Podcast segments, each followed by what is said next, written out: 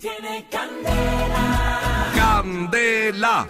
Bueno, vamos a escuchar a Claudia, otro oyente que tenemos en la mañana de hoy. Yo conozco a Claudia. Bienvenida Claudia, muy buenos días. Buenos días, familia Candela. Qué bueno escucharte esta mañana. ¿Qué historia de superación conoces, Claudia? La mía. Cuéntanos tu historia. A ver, a mí me pasó algo que me marcó, me robó la inocencia. Yo tenía 22 años, cuatro hijos y fui acusada de un homicidio que no cometí.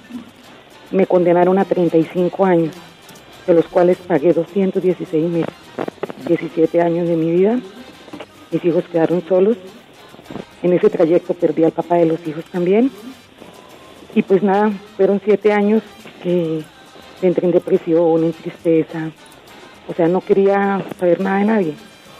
Después de eso le pedí mucho, mucha misericordia a Dios y fortaleza y poder salir.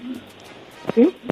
En ese tiempo terminé mi bachillerato, estudié un curso del SENA y creé una, dentro del penal nos colaboraron y un, galpón de gallinas con la que mm, recogíamos saqué mi familia adelante, mis cuatro hijos, tengo un hijo estudiando ingeniería, mi hija estudia física y pues no, nada, hay que seguir.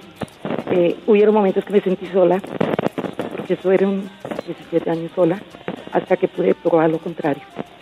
No es fácil, se siente uno solo, le, acá, le roban la inocencia. En el lado, cosas al lado de los hijos.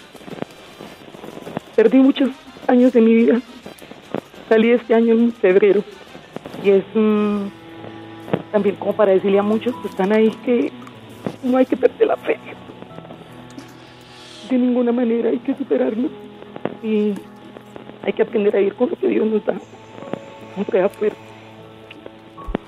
Y me han dicho que puedo demandar, que, que tengo derecho a una remuneración. Me pueden dar la plata del mundo, pero no me pueden devolver todo lo que me quitaron.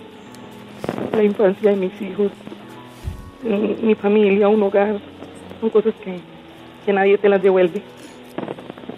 Si hubieran equivocado, no, nadie me devuelve lo que me quitaron. Ya perdoné a esas personas y no, talante, solo fortaleza y seguir. Candela. Candela.